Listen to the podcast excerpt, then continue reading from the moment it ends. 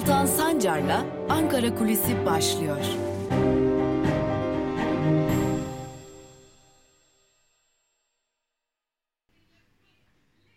Merhabalar sevgili Özgürüz Radyo dinleyicileri ve Özgürüz Radyo'nun YouTube hesabının sevgili takipçileri. Haftanın son gününde sıcak geçen haftayı noktalarken Özgürüz Radyo'da Ankara Kulisi programıyla sizlerle birlikteyiz bir kez daha. Bugün neyi konuşacağız? Bugün Ankara'nın baş döndürücü trafiğini konuşacağız. Zira artık muhalefet partileri muhalefet partileriyle, iktidarın ortakları birbirleriyle ve bu ortaklığa eklemek istedikleriyle baş döndürücü bir görüşme trafiğinin içine girmiş durumdalar. Tabii ki gündem yeni anayasa. Mümkün mü? Mümkün görünmüyor. Ama görüşmeler devam ediyor.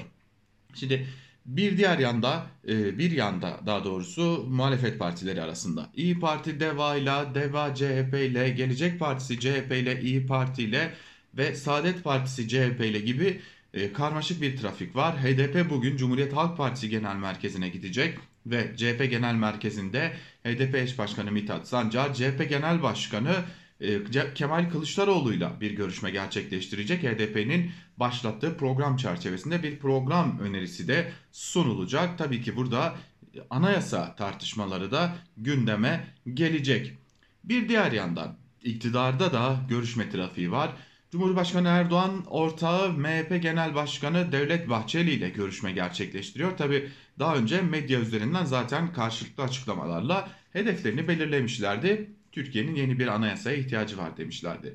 Şimdi bu görüşmelere paralel olarak biliyoruz ki Cumhurbaşkanı Erdoğan Saadet Partisi'nden de görüşmeler gerçekleştirdi. Hatta iddia o ki Cumhurbaşkanı Erdoğan Saadet Partisi Yüksek İstişare Kurulu Başkanı Oğuzhan Asil Türk'le görüştüğünde de yine bu anayasa konusu, konusu gündeme geldi. Hatta ilk olarak orada gündeme geldi. Oğuzhan Asil Türkiye'de e, kendilerinin yeni bir anayasa yapma istekleri olduğunu iletti. iddia düzeyinde tabii bir kulis bilgisi bu. Lakin şunu biliyoruz ki iktidar yeni bir anayasa yapmaktan bahsediyor. Yani anayasayı revize etmekten bahsetmiyor. Bu ne demek? Belki Cum e, Türkiye Cumhuriyeti Anayasası'nın ilk dört maddesine dokunulmadan ki dokunulup dokunulmadığı, dokunulup dokunulamayacağı da ayrı bir tartışma konusu. Ama geçmişte AKP içerisinden bu maddelerin de değiştirilebileceği şeklinde söylemler gelmişti. Ee, ve bu tarz açıklamalar yapılmıştı. Şimdi geldiğimiz noktada malum 2017 yılında 2010 yılında farklı anayasa değişiklikleri yapılmıştı. 2017 yılında yapılan değişiklikle Türkiye başkanlık sistemine yeni bir rejime geçmişti ve buna ek olarak da çeşitli yasal değişiklikler yapılmıştı. Ama şimdi deniliyor ki evet ortada bir başkanlık sistemi var ama anayasanın geri kalanı bu başkanlık sistemine değil geçmişte Türkiye'de uygulanan yönetim biçimine uygun. Bu nedenle burada da temel değişiklikler yapılması gerekiyor. Belki tarafsızlık, belki Cumhurbaşkanlığının yetkilerinin çok daha fazla arttırılması gibi. İşte bu nedenle AKP, MHP, belki Vatan Partisi Büyük Birlik Partisi gibi e, iki küçük partiyi de eklediğimizde bir e, yeni anayasa yazımından bahsediyorlar. Bu mümkün mü? Değil. Evet bir anayasa yazabilirler. Bu anayasayı meclise de getirebilirler. Ama muhalefet partileri destek vermedikçe bırakın meclisten geçirmeyi referanduma dahi götüremezler. Peki muhalefet ne diyor? Muhalefetin de anayasa çalışmaları var. Ama muhalefetteki birçok milletvekili, birçok temsilci, birçok parti şunu söylüyor. Biz yeni bir anayasa yazımından bahsetmiyoruz. Acil bir sorundan bahsediyoruz. Bu acil sorun Türkiye'deki yönetim sistemi. Yani başkanlık sistemi gitmeli. Bunun yerine güçlendirilmiş parlamenter sistem gelmeli. Zaten İyi Parti ve Deva Partisi arasında gerçekleşen görüşmede de yani Akşener Babacan görüşmesinde de sonrasında yapılan açıklamalarda da bu gündemdeydi. Biz yeni bir anayasadan şimdilik bahsetmiyoruz. Türkiye'nin yeni bir anayasa ihtiyacı vardır diyor muhalefet partileri ama acil olarak değiştirilmesi gereken konunun başkanlık sistemi olduğunu belirtiyorlar. CHP, HDP, DEVA, Gelecek. Bu dört partide hatta İyi Parti'de eklemeyi unutmayalım. İyi Parti'de kendi anayasa çalışmalarını yapıyorlar. Ve kendi anayasa çalışmalarına güçlendirilmiş parlamenter sistem demeyi tercih eden partiler çoğunlukta. Yani burada bir an önce başkanlık sisteminden vazgeçilip yine parlamenter sistemi ama parlamenter sistemin daha güçlü modellerine geçilmesi gibi bir takım öneriler söz konusu. İyi Parti'nin önerileri farklı, DEVA'nın önerileri farklı ama temel uzlaşı noktası bir an evvel parlamenter sisteme dönüş. Yani geldiğimiz noktada şöyle bir tablo çıkıyor karşımıza. Bir yanda yeni bir anayasa yapma iddiasında olan iktidar partisi ve ortakları bir yanda evet yeni anayasa ihtiyaç vardır ama bu çok uzun bir iş. Bunun öncesinde bir an evvel parlamenter sisteme dönülmeli ve bunun için bir değişiklik yapılmalı diyen muhalefet partileri. Ve tabii ki muhalefet partileri bir parantez daha açıyorlar ve şunu söylüyorlar. Anayasa tartışmasının ortaya atılmasının yegane gerekçesi gündemi değiştirmek. Örneğin İyi Parti Genel Başkanı Meral Akşener bu tartışmayı ortaya yine bir yunuma attılar. Herkes buna dolandı. Esnafın geçim sıkıntıları, yurttaşın geçim sıkıntıları, aç olan bebeğine mama alamayan, çocuğu, e, çocuğuna mama alamayan e, anne unutuldu diyor. Deva Partisi Genel Başkanı Ali Babacan da yine bu noktadan bir bakış sergiliyor ve Türkiye'nin esas meselesi ekonomidir. Bunun unutturulmasına izin verilmemelidir diyor. CHP de bu görüşte, HDP de bu görüşte. Evet yeni bir anayasaya ihtiyaç var ama iktidarın yaptığı gündem değiştirme hamlesidir. Bütün sorunlarının üzerine bir perde çekilmesidir diye de bir değerlendirme var. Muhalefetten bunu da aktarmak gerekiyor. Anayasayı konuşarak başladığımız hafta, Boğaziçi protestolarını konuşarak başladığımız hafta böyle bitiyor. Belki haftaya bambaşka bir konuyu gündemimize almış olacağız. Ama bugünlük ve bu haftalık Ankara Kulisi'ni noktalıyoruz. Tekrar görüşmek dileğiyle.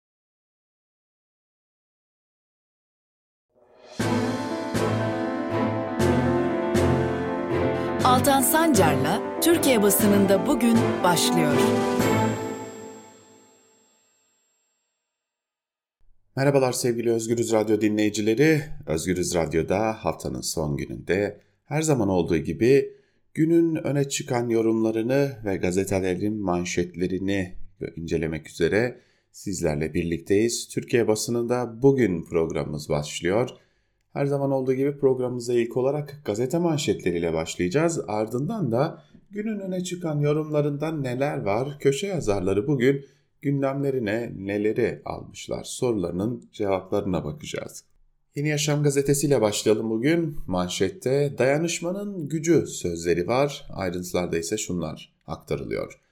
AKP'li Cumhurbaşkanı Erdoğan tarafından 2 Ocak'ta Boğaziçi Üniversitesi'ne atanan AKP'li Melih Bulu'ya yönelik tepkiler büyük bir direnişe dönüştü. Sadece Boğaziçi'nde değil, Türkiye'nin dört bir yanında üniversiteye atanan kayyıma tepkiler yükseliyor.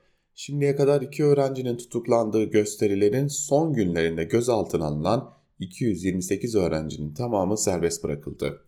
Öğrencilerle dayanışma adliye salonlarında da devam etti. HDP'li ve CHP'li milletvekilleri gözaltındaki öğrencileri yalnız bırakmazken yüzlerce öğrenci de arkadaşlarını almak için adli önünde bekledi.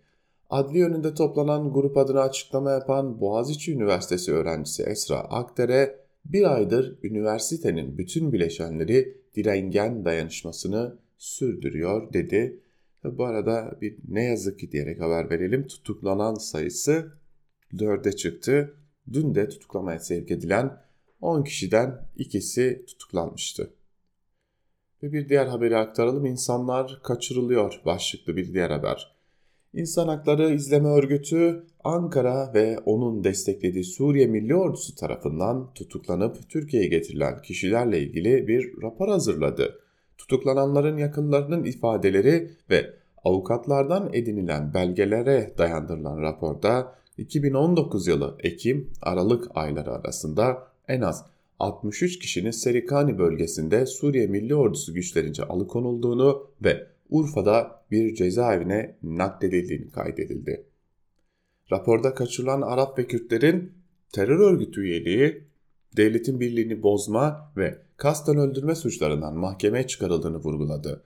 İnsan Hakları İzleme Örgütü Direktör Yardımcısı Michel Page, Türkiye'nin Cenevre Sözleşmesi'ni ihlal ettiğini belirterek işgalci güç olarak Türk makamlarının Suriye'nin kuzeydoğusundaki işgal hukuku uyarınca bireylerin haklarına saygı göstermesi gerekmektedir denildi diye de haberin ayrıntıları aktarılmış. Gazetelerle devam ediyoruz. Sıradaki gazetemiz Cumhuriyet Gazetesi. Cumhuriyet Gazetesi bugün çizgiyi çektiler manşetiyle çıkmış ve ayrıntılarda şunlar kaydediliyor. AKP ve MHP'nin taslağında Cumhurbaşkanlığı sisteminden taviz verilmeyecek. Sistem güçlendirilecek. 50 artı 1 değişmeyecek. Muhalefetin Cumhurbaşkanı yetkilerine ilişkin beklentileri karşılanmayacak. İlk hamle 360 vekil sayısına ulaşmak. Erdoğan konuyu dün Bahçeli ve AYM Başkanı Aslan ile görüşürken muhalefet cephesinde de yoğun görüşme trafiği oldu. Parlamenter sisteme dönüşte kararlı olan muhalefet liderleri öncelikle anayasaya uyun ve zihniyetinizi değiştirin çağrısı yaptı. Anayasa değişikliği için milletvekili sayıları yeterli olmayan Erdoğan ve Bahçeli atılacak adımları görüştü. Yeterli sayı bulunmazsa anayasa planı rafa kalkacak. Karamollaoğlu'nu ziyaret eden CHP Genel Başkanı Kılıçdaroğlu anayasaya uymayanın sözüne nasıl güveneceğiz dedi. Karamollaoğlu'na göre tartışmalarla gündem değiştiriliyor. Babacan ile görüşen Akşener sıfırdan anayasa ikinci cumhuriyet anlamını taşır dedi. Babacan uymadığınız anayasayı değiştirmeye ne gerek var diye sordu. Demokrat Parti Genel Başkanı Uysal yeniden Refah Partisi Başkanı Erbakan'ı ziyaret etti. İki başkan meclis dışındaki partilerin de görüşlerinin alınmasını istedi diye de ayrıntılar aktarılmış. Ve bir diğer haber isyan ettiren bütçe şeklinde. Milli Eğitim Bakanlığı bütçesinden 486 milyon lira aktarılması öngörülen Türkiye Marif Vakfı'nın bütçesi 3'e katlandı. Cumhurbaşkanı kararı ile Milli Eğitim Bakanlığı bütçesinden vakfa 1 milyar 231 milyon 98 bir bin lira para aktarılabilecek. Eğitim sendikaları çocuklarımızın hakkı gasp edilip yurt dışına aktarılıyor tepkisini gösterdi. Eğitim İş ve Eğitimsel milyonlarca çocuğun bilgisayar, tablet ve internet ihtiyacının karşılanmadığına vurgu yaptı. Öğrencilerin %64'ünün uzaktan eğitime hala ebeveynlerinin cep telefonlarıyla ulaşmaya çalıştığını belirten sendikalar bu paranın öğrenciler için kullanılmasını istemiş. Ve bir diğer habere bakalım hep birlikte. DNA'lar uyuştu. Ankara'daki evinde asılı şekilde bulunan Aleyna Çakır'ın kuşkulu ölümüne ilişkin soruşturmada önemli bir gelişme yaşandı. Çakır'ın bedeninde bulunan DNA örnekleriyle olayın baş şüphelisi Ümitcan Uygun'un DNA'sı uyuştu. Hatırlayalım Ümitcan Uygun'un hem MHP'lilerle hem de İçişleri Bakanı Süleyman Soylu'yla fotoğrafları da ortaya çıkmıştı. Devam ediyoruz. Bir Gün gazetesi ile kan dondurdu manşetiyle çıkmış Bir Gün gazetesi ve manşetin ayrıntılarında şunlar kaydediliyor.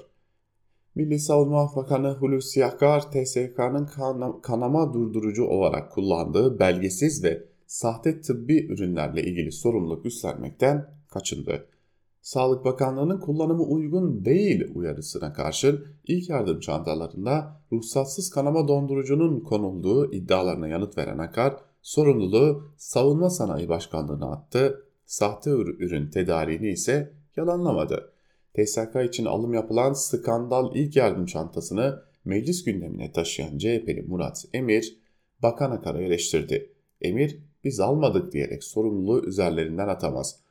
15 bin adet ilk yardım çantasına konulan belgesiz ve ruhsatsız kanama durdurucuyu gündeme getirdiğimizde Akar gereği yapılacak demişti. Ancak yapmadı şeklinde konuştu diye de aktarılmış ayrıntılar. Kayyum rektör Bulu gitmeden öfke dinmez. AKP'nin direnişin başından bu yana hedef gösterdiği Boğaziçi Üniversitesi öğrencileri ve akademisyenlerinin kayyum rektör Melih Bulu'ya karşı eylemleri devam ediyor. Boğaziçi'li akademisyenler bir kez daha rektörlüğe sırtlarını dönerek tepkilerini dile getirdi. Öğrenciler de eylemlerini sürdürdü. Yurt ve yurt dışında protestolar sürerken Judith Butler, Noam Chomsky gibi isimlerin de aralarında bulunduğu 3317 akademisyen ve düşünür öğrencilere yönelik polis şiddetini kınadı üniversite özelliğinin savunulduğu dayanışma metninde kayyum rektör Bulu da istifaya çağrıldı denilmiş bu haberin de ayrıntılarında. Evrensel Gazetesi ile devam edelim. Manşette asıl olarak tekçi bir yapıdan vazgeçilmeli sözleri var ve şunlar kaydediliyor. Türkiye'de tek adam yönetimine dayalı bir rejimin yol açtığı sonuçlar tartışılırken Cumhurbaşkanı Erdoğan'dan yeni anayasa açıklaması geldi. Erdoğan'ın muhalefeti dışladığı açıklama Bahçeli'den de destek gördü. 2007 yılında AKP'nin yeni anayasa için talepte bulunduğu ancak hazırladığı bir taslak olarak kalan ekipte yer alan Profesör Doktor Levent Köker, Türkiye'de yeni bir anayasa hatta bir anayasa değişikliği süreci için gereken de demokratik ortamın olmadığı açıktır dedi. Eğer bir araya bir ara dile getirildiği gibi Anayasa Mahkemesi'ni ve belki Danıştay'ı da anlamlı bir yargı ve denetim yetkisine sahip kurumlar olmaktan çıkarmayı da içeren bir tasavvur varsa yeni anayasa denilen şeyin yeni olacağı doğrudur da bunun adının anayasa olmayacağı da çok açıktır. Vurgusu yapan Köker şöyle devam etti. İhtiyacımız olan tekçilik değil, birliktir. Birlik ancak farklılıkların bir araya gelmesiyle olur ve farklılıklar birlik oluşturunca kendi varlıklarını yitirmez ve tekleşmez demiş. Ve kısa kısa haberleri de aktaralım sizlere. Kırdığımız rekorun karşılığını istiyoruz. Kocaeli ve Tekirdağ'da liman ve kağıt iş kolunda çalışan işçiler pandemi sürecinde canhıraş bir şekilde çalıştıklarını, şirketlerin rekor kırdığını söylüyor. İşçiler zamlar ve hayat pahalılığı karşısında kırdığımız rekorun karşılığını istiyoruz diyor. Öte yandan Antep'ten bir haber. Gaziantep Organize Sanayi Bölgesi'nde çalıştıkları Erdem etik, etikette işi bırakan genç işçiler Burak ve Osman düşük maaş verildiğini, sigortasız çalıştırıldıklarını, hakarete ve mobbinge maruz kaldıklarını anlattı. Mardin'de bir davada mütalasını açıklayan savcı IŞİD'in Suruç katliamında yaşamını yitiren Emrullah Akhamur ve Murat Yurtgül için örgüt mensupları ifadesini kullandı. Avukat Sezin Uçar şikayette bulunacaklarını söyledi denmiş haberde. O zaman savcıya şunu söyleyelim. Murat Yurtgül benim tam iki yıl boyunca ev arkadaşımdı. Emrullah Akamur da çok yakın bir arkadaşımdı. Zaten Murat ve Emrullah uzunca yıllar çocukluktan bu yana süre gelen bir arkadaşlığı yürütüyorlardı. Ee, Murat Yurtgül benimle aynı üniversitede psikoloji bölümünde okuyan bir arkadaşımdı. Ee, savcı bir bilgi istiyorsa e, beni arayabilir ben kendisine bilgi verebilirim. Sözcü gazetesiyle devam edelim. Gazetenin manşetinde, Sözcü gazetesinin manşetinde bugün rektör dediğin böyle olacak sözleri var ve ayrıntılarında ise şunlar kaydedilmiş.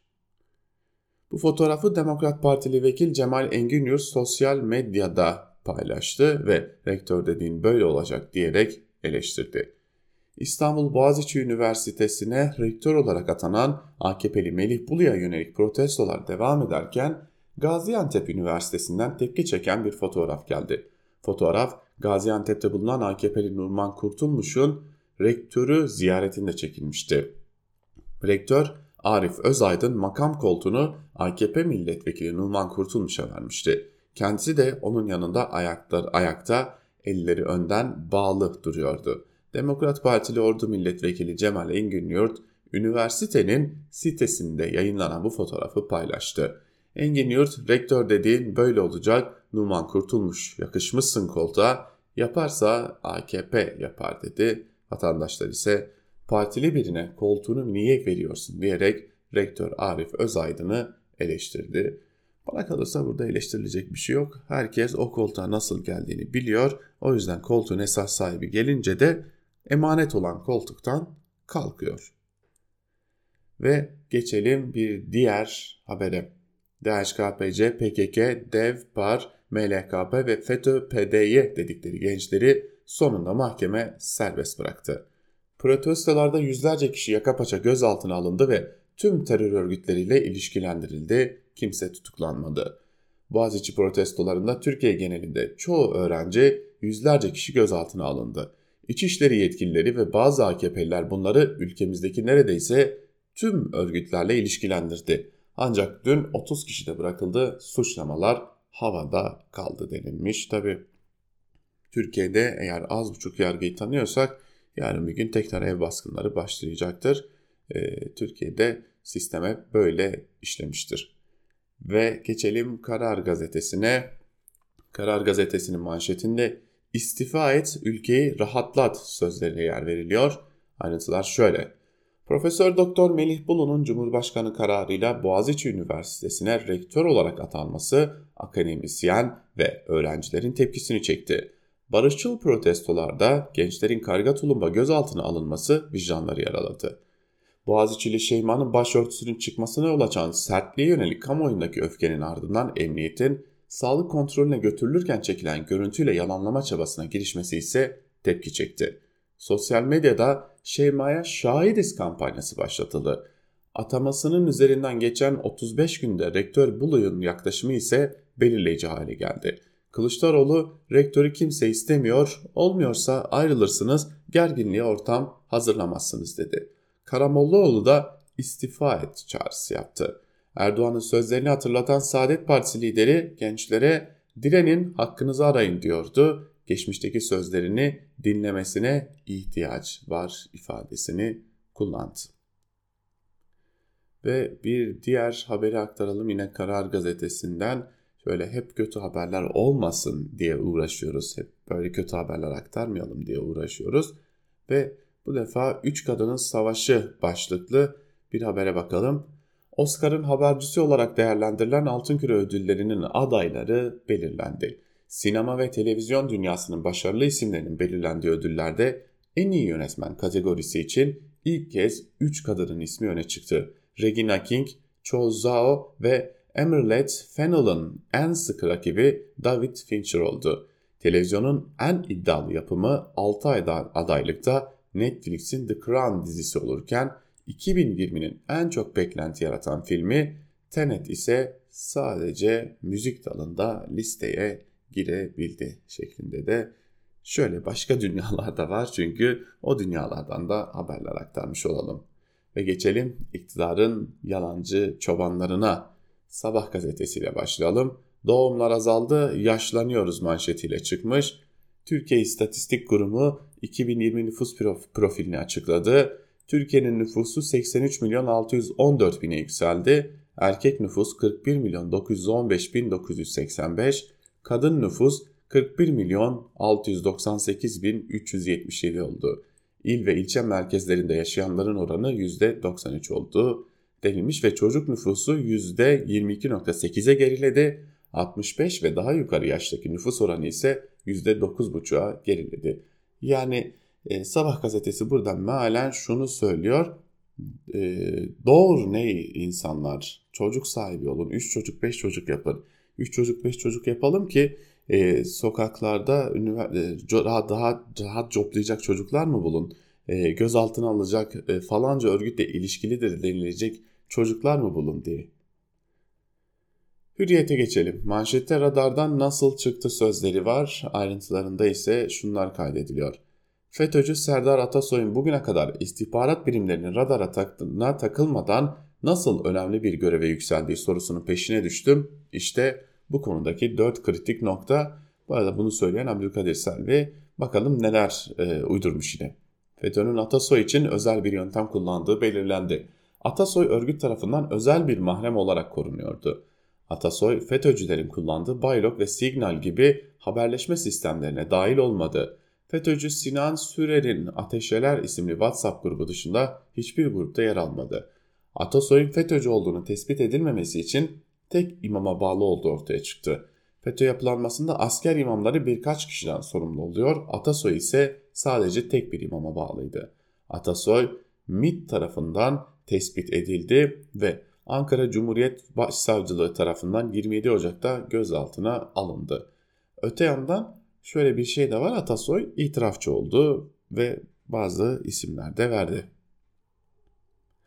Gelelim bazı diğer böyle kısa kısa haberlere. Yine Hürriyet'ten neler var neler yok ona bakalım.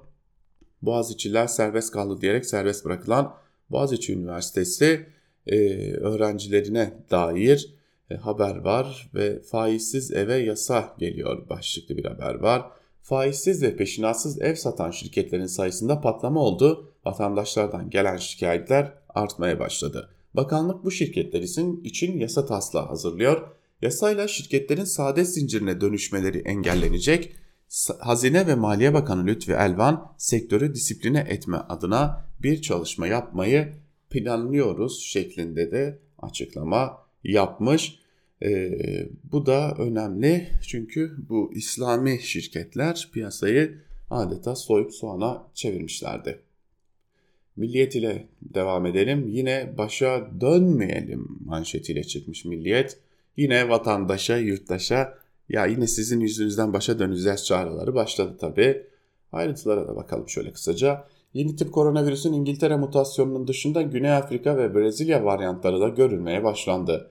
5, 5 binlere inen günlük vaka sayıları yeniden 8 binlere çıktı. Profesör Doktor Tevfik Özlü, İngiltere'de görülen M501Y e, mutasyonu daha kolay bulaşıyor. Bu da daha fazla kişinin hastalanması, fazla kişinin ölmesi anlamına geliyor dedi. Özlü Güney Afrika varyantının ise antikora karşı daha dayanıklı olduğunu söyledi. Özlü şu uyarılarda bulundu. Virüs kendiliğinden gelip bulaşmaz, bir başka kişi bulaştıracaktır. Tedbirlere her zamankinden fazla uymalıyız. Mutlaka standart cerrahi maskeyi usulüne uygun takalım. Çevredeki diğer kişilerin de usulüne uygun şekilde maske takması gerekiyor. Sosyal alanlarda maskesiz dolaşmayın, insanlarla 2 metrelik mesafeyi koruyun denilmiş. Tabii ne olursa olsun bu uyarıları dikkate alalım çünkü e, bu önemli. Artık daha fazla yurttaşımızı kaybetmeyelim en azından biraz da olsa e, biz kendimizi koruyalım. Çünkü iktidarın bizi korumak için bir şey yapmayacağını artık anlamış olmamız gerekiyor. Ve gelelim iktidarın iki militan gazetesine Yeni Şafak ve Akit'e onlara da hızlıca göz atalım. Yeni Şafak'ın manşetinde anayasa panikletti sözleri var. Perde arkasında gizli saklı anayasa çalışması yapan muhalefet, Cumhurbaşkanı Erdoğan'ın şeffaf anayasa süreci çağrısı üzerine paniğe kapıldı. Dün muhalefetteki partiler bir dizi görüşmeyle Erdoğan'ın çağrısına nasıl karşılık vereceklerini belirlemeye ve yeni yol haritası ile söylem birliği oluşturmaya çalışmışlar. E, bu da böyle bir iddia. E, Yeni Şafak'a göre muhalefet paniklemiş. Akit'in manşetinde ise Boğaziçi provokatörü İmam Hatip düşmanı sözlerine yer verilmiş. YÖK rektörü biz dayatırdık sözü ifşa olan Boğaziçi Üniversitesi'ndeki provokatörlerin başında gelen Karanlık Oda TV yazarı Profesör Cem Say tam bir İmam Hatip düşmanı çıktı. Üniversitede özgürlük naraları atan Say'ın riskli bir okulun boşaltılmasıyla çevre okullara dağıtılan İmam Hatipli öğrenciler için ayrılan bir sınıfa dahi tahammül edemediği ve protesto gösterileri yaptığı belirlendi. Gayet hakkı. Siz ne, nasıl LGBT artılara düşmanlık besliyorsanız o zaman o da besleyebilir ki burada bir düşmanlık yok ayrı bir şey de e, ben sadece sizin dilinizle cevap veriyorum size. E, ortada bir düşmanlık yok ama bir düşmanlık arıyorsanız LGBT artılara yönelik yaptığınız o düşmanlıklara bir göz atın derim. Ve gelelim günün öne çıkan yorumlarına ilk olarak artı gerçekten Celal Başlangıç'ın yazısıyla başlayalım. Celal Başlangıç her yer gezi, her yer terörist başlıklı bir yazı kaleme almış ve yazısının bir bölümünde şunları kaydediyor. Evet bir yandan Türkiye'yi soktukları çıkmaz sokağı ekonomik çöküntüyü unutturmak istiyor iktidar ama diğer yandan da Türkiye'de kendilerine biat etmeyen bütün kişileri ve kurumları ele geçirmek, işgal etmek istiyorlar. Boğaz içinde yaşananlar da iktidarın yaşadığı varoluş sorunundan doğan bir kompleksin sonucudur. Elbette iktidar Boğaziçi olayını erimekte olan tabanını konsolide etmeye dönük bir Allah'ın lütfu fırsatı olarak da görüyor. Ama bu kez yarattıkları provokasyonlar tutmuyor. Çünkü inandırıcılıklarını iyiden iyiye yitirdiler. Gezi olaylarındaki kabataş yalanının ayakkabılarıyla camiye girdiler. Camide içki içiler uydurmasına üniversitedeki bir sergide yer alan Kabe enstelasyonunu üzerinden dini değerlere saygısızlık ettiler zırvası da toplumda prim yapmadı. Gelen anket sonuçları da Cumhur İttifakı'nın artık kaybedenler kulübünün kıdemli bir üyesi olduğunu gösteriyor. Metropol Araştırma'nın yaptığı son çalışmaya göre Millet İttifakı'na daha yakınım diyenlerin oranı %42.4, Cumhur İttifakı'na daha yakınım diyenlerin oranı ise %36.9'da kalıyor. İşin ilginci 2018 seçimlerindeki oy dağılımına göre bakıldığında AKP seçmenin %17.3'ü, MHP seçmeninin %32.9'u Millet İttifakı'nı tercih ediyor. Metropol araştırmasında üniversite rektörleri nasıl seçilmelidir sorusu da yer almış. Ankete katılanların %73'ü üniversite öğretim elemanları rektörlerini kendileri seçmelidir karşılığını vermiş. Rektörleri Cumhurbaşkanı tayin etmelidir diyenlerin oranı ise %17.9'da kalmış. İşin ilginci AGP seçmenlerinden %55.1, MHP seçmenlerinden %65.1'i de üniversite rektörlerinin seçimle iş başına gelmesinden yana. Kendi tabanlarının bile gerisine düşmüş bir AKP ve MHP iktidarı yönetiyor ülkeyi.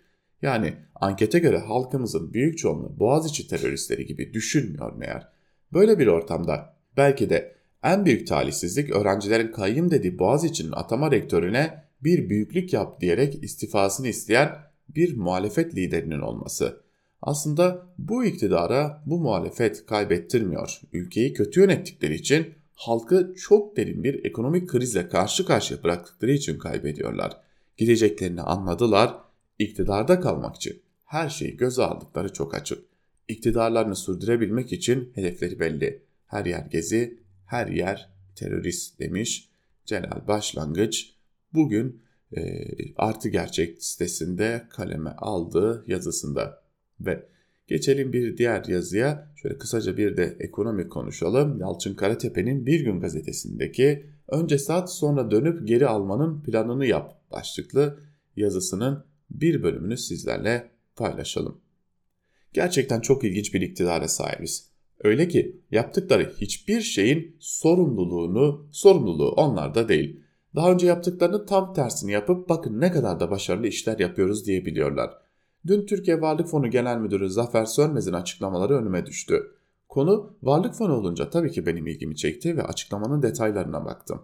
Açıklamada fonun yılın ikinci yarısında Eurobond piyasasından borçlandığı belirtiliyor ve borç alınacak bu paranın nerede kullanılacağının ipuçları veriliyordu.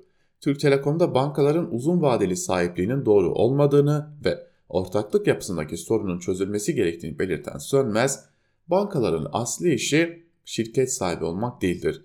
Çünkü stratejik yatırımcı değillerdir. Bu nedenle Türk Telekom'da da uzun vadeli sahiplikleri doğru değil demiş. Ayrıca Türkiye'nin fiber ve 5G altyapı yatırımları için büyük ölçekli yatırımlara ihtiyacı olduğunu vurgulamış. Ben bu satırları okuyunca meraklandım ve yeniden Türk Telekom özelleştirme işine bir daha baktım. Hatırlayacaksınız Türk Telekom 2006 yılında özelleştirildiğinde bunun o tarihe kadar yapılan en büyük özelleştirme işi olduğu söylenmişti. 6,5 milyar dolara Türk Telekom'u alan Hariri ailesi aslında çoğu Türk bankalarından olmak üzere yüklü miktarda kredi kullanmış ve bu kredilere karşın da Türk Telekom hisselerini rehin vermişti. Zaman içinde ortaya çıktı ki Haririler bu kredi ödeyemediler, milyarlarca dolarlık kar paylarını alarak geriye rehin verdikleri hisseleri bankalara bırakıp gittiler. Yani aslında para koymadan büyük paralar alıp gittiler. Şimdi bankalar bu hisselerin sahibi. Ancak burada bir hatırlatma yapmak gerekir. Türk Telekom'un işletme hakkı 21 yıllığına devredilmişti. 2027 yılında bu hak otomatik olarak ortadan kalkacak ve hisseler yeniden hazine, pardon varlık fonuna dönecek. Bankaların kalan işletme süresi boyunca alacakları temettüllerin bu kredileri karşılaması mümkün görünmüyor. Dün Türk Telekom tarafından yapılan açıklamadan anlıyoruz ki 2020 yılını 3.2 milyar TL net kar ile kapatmış. Eğer bu tutarın tamamı ortaklara kar payı olarak dağıtılacak olursa %55 hisseye sahip olan bankalara düşecek pay 1.76 milyar lira. Şimdi Varlık Fonu açıklama, Genel Müdürü'nün açıklamasına dönelim. Ne demişti? Bu sene borçlanacağız. Türk Telekom'un ortaklık sorunu çözülmeli. Bütün bunları birlikte değerlendirdiğimizde görünen o ki Türk Telekom'un Haririlere borç veren bankalarda bulunan hisselerinin Varlık Fonu tarafından satın alınması gibi bir plan var. Bunu yapanlar ise ortaklık sorununu ve dolayısıyla fiber altyapıya yatırım 5G sorunları da çözmüş olurlar. O zaman soralım. Madem geri alacaktınız neden sattınız? Buradan ortaya çıkan kamusal zararı kim karşılayacak? Bu süreçte rolü olanlar bunu hesabını vermeyecek mi? Daha genel anlamda soralım. Türk Telekom'u satarak neyi başarmış oldunuz? İktidar bu süreçte yaşananları neden konuşmuyor? Konu neden soruşturulmuyor diye sormuş Yalçın Karatepe e, yazısının bir bölümünde ve gayet de haklı bir soruyu gündeme getiriyor. Çünkü e, önemli bir soru.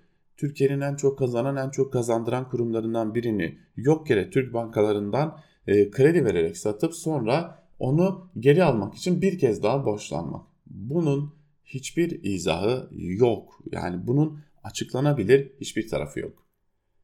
Ve geçelim bir diğer yazıya. Gazete Duvar'dan Hakkı Özdal'ın Anayasal Diktatörlük ve Boğaziçi Kavşağı başlıklı yazısının bir bölümünü de sizlerle paylaşalım. Hakkı Özdal yazısının bir bölümünde şunları kaydediyor. Erdoğan içeriye doğru ısınan dışarıya doğru soğuyan mekanizmayı dengede tutabilmek için ikili bir yol izliyor. İlkinde çeşitli sınıf örgütlerinin temsilcileriyle özel görüşmeler yapıp müzakere etmesini dayatan iktisadi ve sosyal gerçekleri rehber alıyor. 8 Ocak'ta TÜSİAD Başkanı Simon Kaslovski ile 22 Ocak'ta TES Başkanı Bendevi Palandöken'le 27 Ocak'ta Türk İş Başkanı Ergun Atalay'la görüştü. Atalay'ın saraya çıktığı gün 4 sermaye örgütü TOP, TESK, TÜSİAD ve MÜSİAD yıllar sonra ilk kez ortak bir bildiri yayınladı. Cumhurbaşkanımız Erdoğan liderliğinde başlatılan yeni ekonomik reform gündemini çok yakından takip ediyor ve enflasyonla mücadelenin öncelikli hedef olmasını destekliyoruz.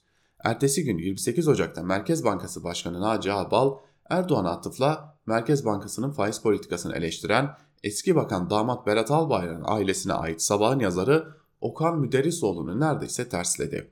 Sermayenin çeşitli kesimlerinden aldığı destek ve bu destek için gösterilen çaba elbette önemli. Zaten dövizin gerilemesi, kısa süreli sermaye girişlerinin artması gibi çabuk ve dayanıklılığı tartışmalı sonuçlar da üretiyor. Ama Türk İş Başkanı üzerinden emekçilerin çalışan tüm kesimlerinin toplumun büyük bölümünün rızasını kazanamayacağı da açık. Bu noktada da ikinci yol işlemeye başlıyor. İşçi sınıfı başta olmak üzere vaktiyle kendi seçmen yığınlarını oluşturmuş kalabalıkların çözülmesini dinsel ideolojik terkinle durdurmaya çalışıyor. Geçmişten beri alt sınıfların öfke ve taleplerini çarpıtan birer put olarak kullandığı kültürel çatışma nesnelerini daha yüksek perdeden sahaya sürüyor. Ayasofya'dan itibaren daha süratle kat edilen yol buydu. Ayasofya Müzesi'ni Ayasofya Kebir Camii Şerifi yapan yöntem bugün Kabe-i Muazzama ile devam ediyor. Aynı zamanda dinci milliyetçi sağın irili ufaklı fraksiyonlarını yanına çekmenin de aracısı oluyor bu. Kürt sorunu, Boğaziçi krizi, İstanbul Sözleşmesi, ifade özgürlüğü hakkı ve cinsel yönelim hakkı gibi başlıklarda ırkçı şovenizm patriarkanın dinsel ve siyasal bağnazlığın unsurları göreve çağrılıyor. Yeni ittifak arayışı olan olarak tevil eden siyasi temaslarda yeni anayasa söylemiyle dolaşıma sokulan rejim inşasını tamamlama hamlesi de Türkiye siyasal gericiliğini en geniş şekilde kapsayacak bir çatı oluşturmaya ve bunun aracılığıyla iktidara tutunmaya dönük görünüyor. Rejim kaybedeceği varsayılan ilk seçim yerine bu olası seçimin yapılışını ve sonuçlarına ilişkin tutumu da belirleyecek şekilde baskıyı sertleştirebiliyor. Bu zora militanca sahip çıkacak kesimlerle ilişkilerini geliştiriyor demiş Hakkı Özdal yazısında.